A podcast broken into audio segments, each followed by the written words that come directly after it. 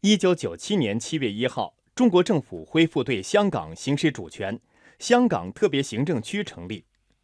二十年来，随着“一国两制”伟大构想的成功实践和《基本法》的全面贯彻落实，香港特区在各个领域取得的空前成就日益绽放出瑰丽的光芒。请听香港回归二十年特别报道：“一国两制二十年”，采自央广记者侯燕。每周三、周日是香港跑马地沙田马场赛马比赛的日子，香港本地马迷、各地游客聚集而来。赛马仍然是香港人最爱的消遣之一。马照跑，鼓照吵，舞照跳，是中央政府对香港政治经济制度五十年不变的承诺。香港特区首任行政长官董建华说：“回归二十年，这句承诺没有变。你去看好了，其实香港人的他们生活的常态啊、习惯呢，都没有什么改变的。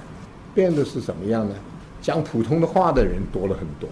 大家开始对国家去了解了，去更多的接触了。”特别是经过人脉方面的交流啊，经济方面的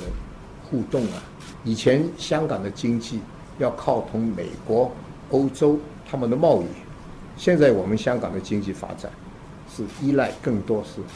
内地的，啊，那么这些都是大变化。今年四月，习近平主席在会见香港特别行政区后任行政长官林郑月娥时说：“二十年来，一国两制在香港的实践取得巨大成功。”香港中联办主任张晓明表示，用二十年的时间跨度来检验，有足够的事实依据做出这样的评判。基本法在香港已经得到实施，基本法规定的属于中央的权利已经得到有效的行使。这种权利包括中央对香港特别行政区行政长官和主要官员的任命权，对基本法的解释权。对香港政治发展重大问题的决定权等等。香港特首梁振英表示，正是因为有了中央的授权，香港特首这个地方行政长官的权力才格外的大。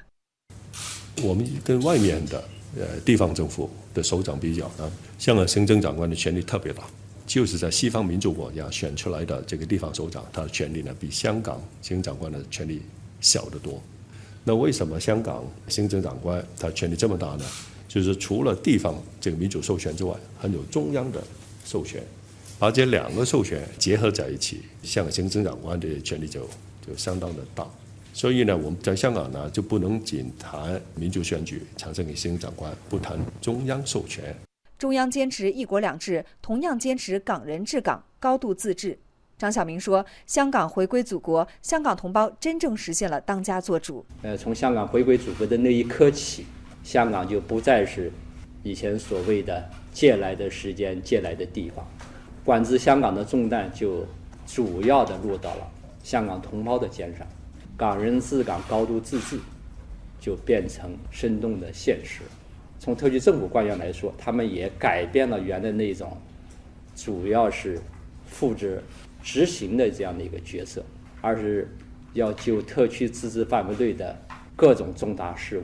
自行决策。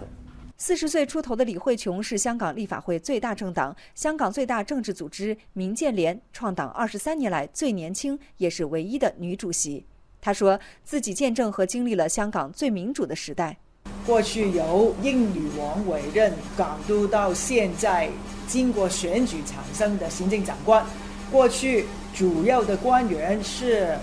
外派的，现在主要的官员也是我们香港人。过去立法会基本上是委任，现在立法会是经过选举产生的。作为“一国两制”的第一位实践者，董建华深有感触地说：“一国与两制绝不能割裂开来。有了一国，才可以有两制的，不能说哎，我就是关心两制。”绝大多数的香港人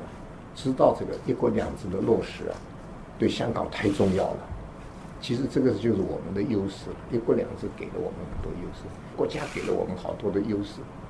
我们更好的去利用这个“一国两制”的优势啊，为国家的发展、为香港的发展去做得更好才可以。